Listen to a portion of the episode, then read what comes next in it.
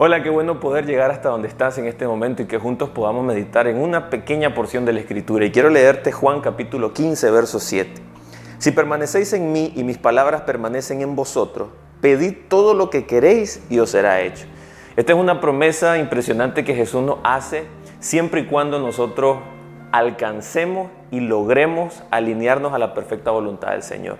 Y me refiero a que las intenciones de nuestro corazón siempre deben de estar pensadas en lo que Dios piensa y desde el corazón de Dios. De esa manera, cuando dice que sus palabras permanezcan en mí, tiene que ver con que toda la enseñanza, todo lo que está registrado en la palabra profética más segura debe ser lo que rige mis decisiones, lo que alimenta mis pensamientos y lo que me lleva a tomar acción. En otras palabras, yo logro desarrollar la mente de Cristo cuando me alineo a lo que el Padre está diciendo. Por eso las peticiones de nuestro corazón nunca serán egoístas, nunca serán para hacerle daño a alguien, sino que todo lo haremos desde una posición de justicia. El Señor quiere que nos amemos los unos a los otros y si permanecemos en Él, Él nos garantiza un respaldo, porque todo lo que vamos a lograr en esta tierra tiene un propósito y es agradarlo a Él. Entonces, al caminar cada día, siempre busquemos cómo permanecer en lo que Dios está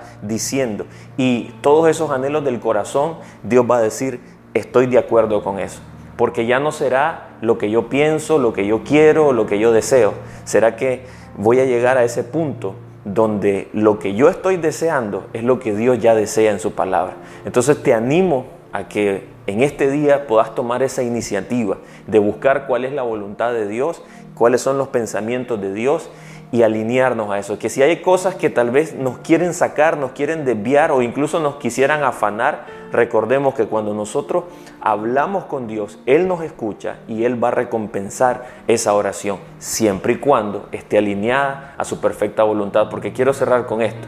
La voluntad de Dios es buena, es agradable y es perfecta. Cuando estamos pidiendo otras cosas, simplemente nos estamos desviando del propósito por el cual Dios nos creó. Entonces jamás alcanzaremos la felicidad, sino que caeremos en el error y nos equivocaremos. Así que te invito a que en este día puedas decirle al Señor, Señor, enséñame cuál es tu perfecta voluntad, porque así mis peticiones serán las correctas. Que el Señor te bendiga y nos vemos pronto.